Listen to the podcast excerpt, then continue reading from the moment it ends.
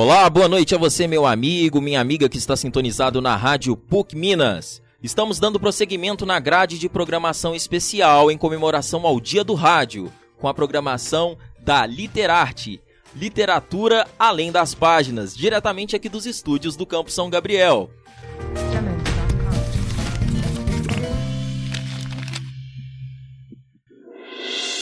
Tenho aqui ao meu lado quatro nomes promissores do jornalismo. Caroline Martins. Boa noite, ouvintes. Boa noite, Ed. Obrigada pelo convite. Isabela Leandra. Boa noite, Ed. Boa noite, meninas. Boa noite, ouvintes. Espero a gente ter uma conversa bem bacana aqui hoje. Gabriele Ribeiro. Boa noite, Ed. Boa noite, meninas e ouvintes. É um prazer estar aqui hoje.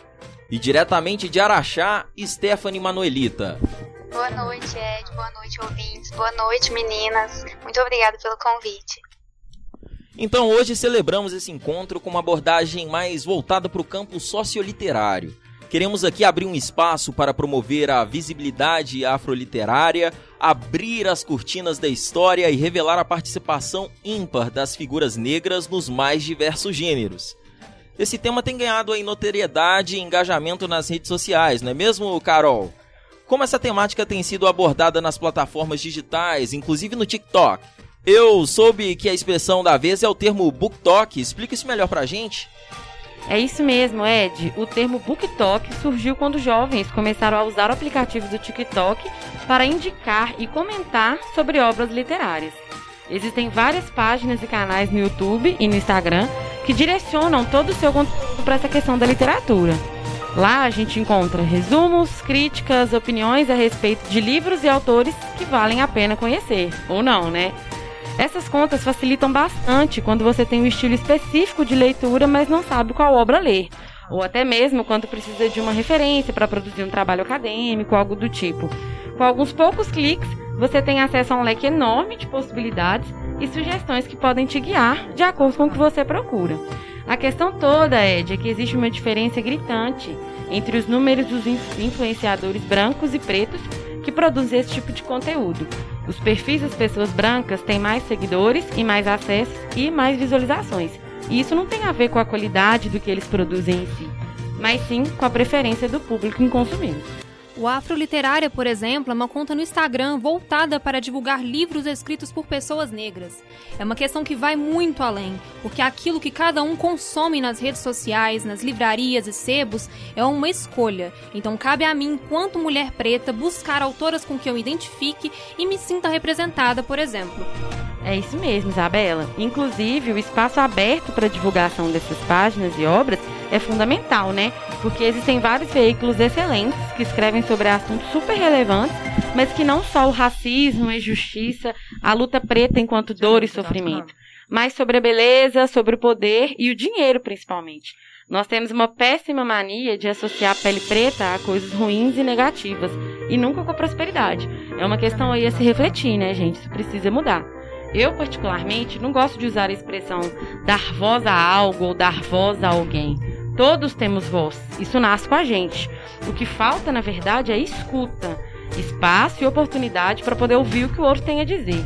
Então a literatura negra ela precisa sim ser ouvida e ser lida. Precisa de espaço e de reconhecimento. Pois é, Carol. Tanto é que pesquisas comprovam que criadores de conteúdo preto são menos contratados para as campanhas publicitárias que os brancos. Além de existir né, uma desigualdade na remuneração dentro desse mercado digital, de acordo com a, com a cor da pele da pessoa e a aparência dela. O criador preto recebe aproximadamente 66% a menos que o criador branco. É, olha aí que dado importante. Inclusive, esse tema levantou algumas discussões também na plataforma TikTok. E a criadora de conteúdo, Débora Silva, do The Book Underline, expressou sua indignação sobre a falta de interesse das editoras em contratar criadores negros para fazer campanhas. Quantos criadores negros você vê diariamente na sua For e quantos brancos você vê? Você já parou pra pensar nisso? Outras pessoas falaram: Não, eu não acredito que seja por causa da raça. Acho que é porque eles não estão se inscrevendo para, para fazer parcerias. Eu não sei como o esquema de parceria funciona, mas eu acho no mínimo estranho uma empresa só contratar pessoas brancas para divulgar seus livros. Estranho no mínimo, né? Aí quando falam: Não, a gente contratou uma ou duas pessoas pretas para trabalhar com a gente. Tá bom, meu amor, vocês dizem que estão tendo representatividade, tá cumprindo papel social na visão de vocês. E a proporção? Proporção também vale. Não adianta chamar um, duas pessoas pretas e chamar 20, 30, 40, 50, 50 branca. Meu Deus do céu!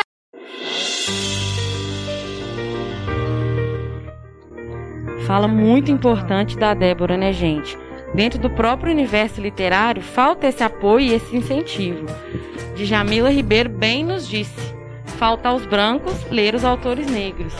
A biblioteca ela precisa ser antirracista. Infelizmente é uma história que se repete, né, galera? Desde o mercado de trabalho, para cultura, para literatura, para música e agora também para as redes sociais, né? Então eu acredito que evoluímos em alguns aspectos, mas ainda há com certeza um grande caminho para percorrer. É verdade, sim, Carol. Nós ainda temos tanto a evoluir e propiciar o reconhecimento de figuras negras que produzem conteúdo literário e bibliográfico ajudam a resgatar a nossa origem, promovem a reconstrução identitária do nosso povo e também complementam uma parte da nossa história que ainda é um pouco é pouco contada nas escolas e nos centros acadêmicos. Isso acaba favorecendo o auto-reconhecimento e a nossa autoaceitação. Não é mesmo, Isabela? Como foi para você o desafio de encontrar uma representatividade étnica nos livros e tentar superar o viés do embranquecimento tradicionalmente empurrado goela abaixo pela indústria literária? Bom, Ed, como uma leitora voraz desde a infância, algo que sempre me incomodou profundamente era a baixa presença de personagens protagonistas negros nos livros que eu lia. Desde criança eu gostava muito de ler livros de princesa, fantasia e romance, e por nunca ter protagonistas negras nos livros que eu lia, eu sentia falta de algo que me representasse, algo que eu pudesse me enxergar e me identificar verdadeiramente. Na adolescência isso começou a mudar um pouco, mas não porque começaram a produzir livros com personagens negras, mas por me interessar por outras temáticas, como social, livros acadêmicos e antirracismo. Obviamente, meu sentido de identidade e pertencimento mudou completamente eu passei a ver o mundo com outros olhos, mas ainda assim sentia falta em outros gêneros. Sim, Bela, pois é. E essa é uma questão que eu acho curiosa. É o quanto os autores negros eles são visibilizados, né, influenciadores de maior sucesso, páginas das editoras. O único ponto de destaque, no máximo, é justamente quando a gente fala de racismo, regimes escravocratas, biografias ou autobiografias. A gente tem como exemplo aí, né, Angela Davis, Carolina Maria de Jesus, Sueli Carneiro, Jamila Ribeiro e muitos outros. Exatamente, Stephanie. No universo da internet que percebo que conseguimos um maior acesso a autores negros de outros gêneros, e principalmente personagens negros em outros gêneros. Eu acho que o maior sonho da adolescência era ler um romance bem farofa sobre uma menina negra que se apaixona, que tem aquele ensino médio bem high school musical. Geralmente nos cabe os papéis de coadjuvantes, ou só fora do livro mesmo. Isso influencia muito, inclusive na discussão sobre a solidão da mulher negra de tanto não nos sentimos representadas nos livros, nos filmes de romance, só reforça o imaginário de que não somos dignas de sermos amadas, de vivermos um romance clichê com rosas, declarações e poemas. Concordo totalmente com você, Isabela. Inclusive, outra questão importante é em relação à baixa visibilidade em temas de fantasia ou ficção científica. Otávio Butler, por exemplo, é um ator incrível que fala de fantasia e já tem diversos livros publicados, como Kindred, A Parábola do Semeador, e eu literalmente só ouvi pessoas negras falando sobre isso. Inclusive, eu conheci a autora pelos stories de uma influenciadora preta que é a Natalie Neri, né? É, Lovecraft Country, por exemplo, que é uma história ótima de fantasia, ficção e um pouco de terror, que tem o protagonismo negro, mas que quando você vai ver, também foi escrito por um autor branco, né? É, Filhos de Sangue e Osso, por exemplo, de Tommy Adewemi, é o primeiro livro de uma trilogia de fantasia baseada na cultura iorubá. Tem uma história muito boa, muito legal, mas é um outro caso que eu só vejo pessoas negras falando sobre isso, com poucas exceções. É, e como mencionado aí pela Carol, os livros que mais vemos sendo falados nas redes sociais são das autoras como Sarah J. Maas, Colin Hoover, todas autoras brancas. Acho que metade dos leitores jovens atuais já leu a bibliografia inteira dessas autoras, mas jamais sequer leu Chimamanda, Octavia Butler ou outros autores negros que falam das mesmas temáticas. E isso é muito preocupante. É importante sim falar sobre a temática racial, falar sobre as mazelas e todas a, toda a história do povo preto, mas eu acredito que a partir do momento em que você aparentemente restringe autores pretos a só falarem do que lhes causam dor, você jamais irá perder essa visão colonizador e colonizado. Exatamente, Ed. É sobre dar a voz às dores, mas também criar uma visão do que poderia e do que ainda pode ser diferente. É entender que os negros podem sim falar sobre racismo, mas que também podem viver histórias de amor, viver aventuras intergalácticas fantasiosas. A discussão afrofuturista ainda é pouco discutida fora da bolha negra, mas que merece mais atenção por justamente apresentar novas perspectivas do que é ser negro e do que o negro pode alcançar. Outro ponto é que eu fiquei assustada quando descobri que a primeira mulher no Brasil a publicar um livro foi justamente uma mulher negra e nordestina, que é a Marina, Maria Firmina dos Reis. Na escola em outros espaços nunca fizeram questão de contar isso.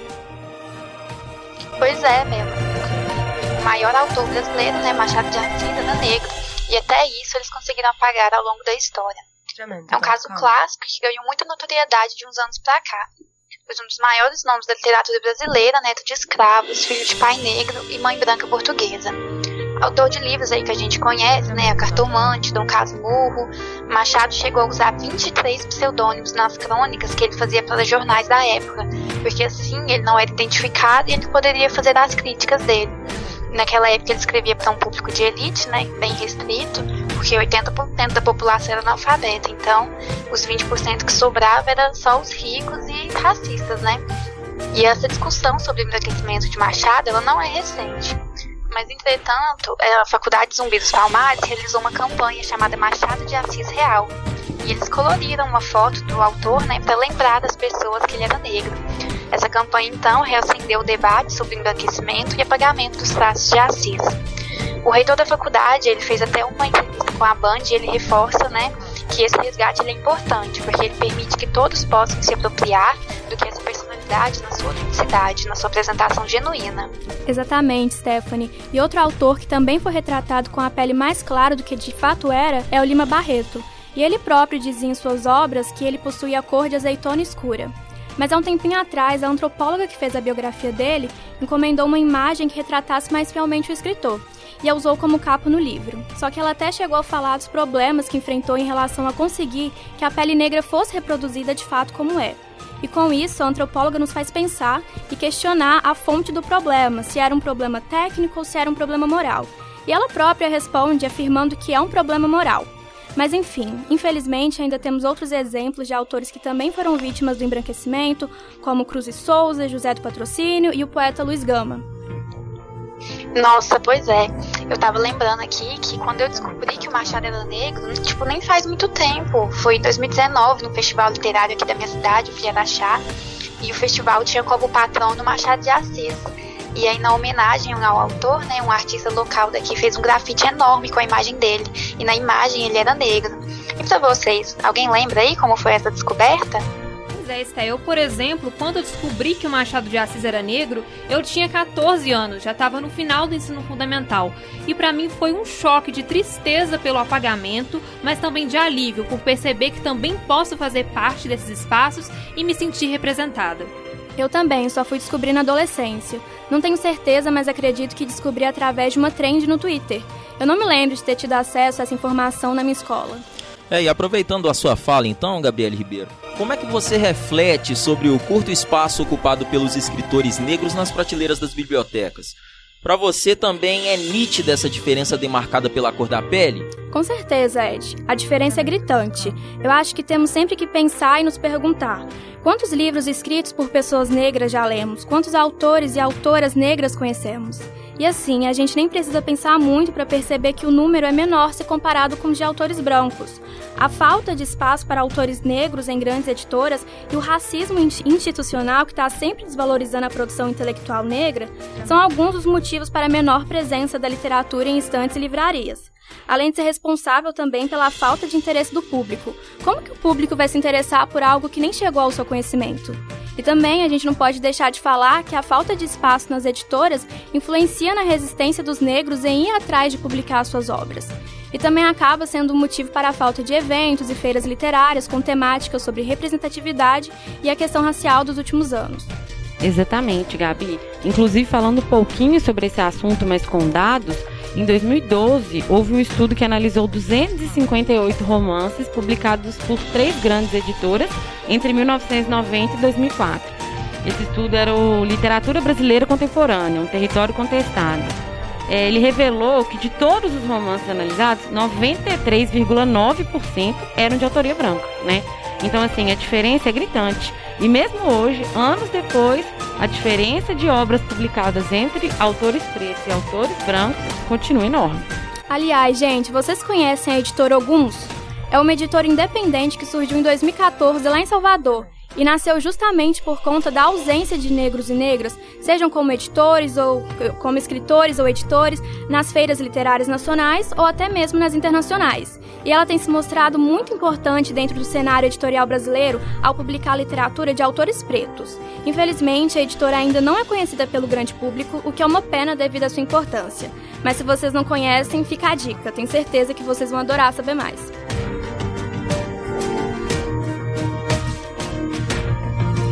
Além de alguns, temos também a Malê, uma editora e produtora cultural fundada por Wagner Amaro e Francisco Jorge em agosto de 2015, no Rio de Janeiro. Foi planejada com objetivos bem específicos: aumentar a visibilidade de escritores e escritoras negros contemporâneos, ampliar o acesso às suas obras e contribuir para a modificação das ideias preconcebidas sobre os indivíduos negros no Brasil, conforme diz o próprio Wagner Amaro. E sobre o papel das, das demais editoras que temos, o que vocês acham que elas podem fazer para mudar o mercado? Bom, Gabi, eu acredito que realmente abriu espaço para autores pretos falarem e publicarem, criar personagens que possam representar tudo que o povo preto é e pode ser. Eu acredito exatamente, Isabela. É, acredito que são duas vertentes, né, na verdade. Nós, enquanto sociedade, devemos consumir o conteúdo dos influenciadores pretos e principalmente apoiar e incentivar a leitura desses autores, né? Mas, por outro lado, também cabe às editoras divulgar as obras e dar oportunidade para que o público conheça o trabalho incrível que esses autores produzem.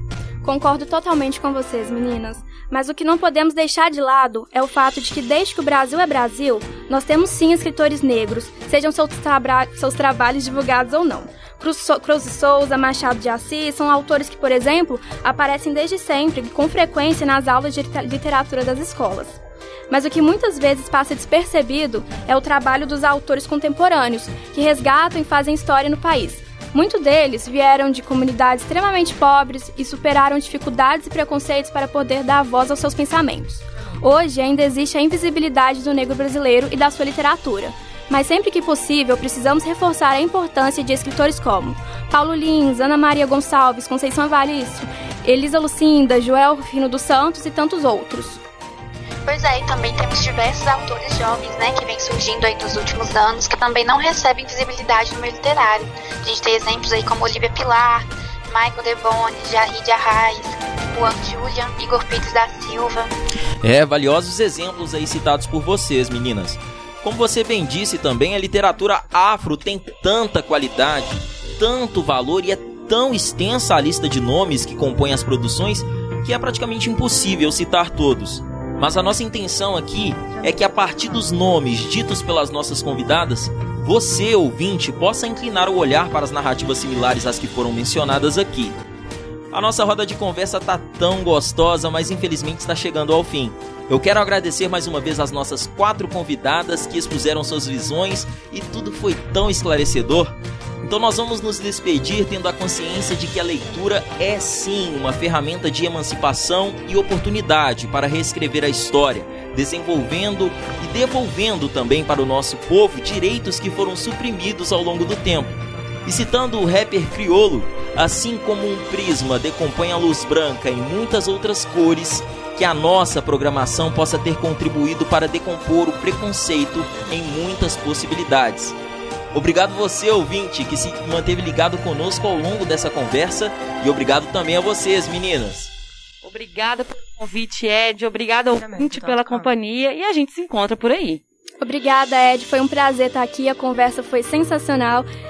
Boa noite, ouvinte. Boa noite, meninas. Boa noite, ouvintes. Boa noite, Ed. Boa noite, meninas. Espero muito que essa conversa tenha sido enriquecedora, né? Até para incluir mais autores negros nas estantes pelas suas casas aí. Boa noite, gente. Boa noite, meninas. Boa noite, ouvintes. Muito obrigada pelo convite, Ed. Eu amei a nossa conversa e eu espero que a gente possa ter mais é, trocas, né, como essa. Foi muito bom estar com vocês hoje. Continue ligado na PUC.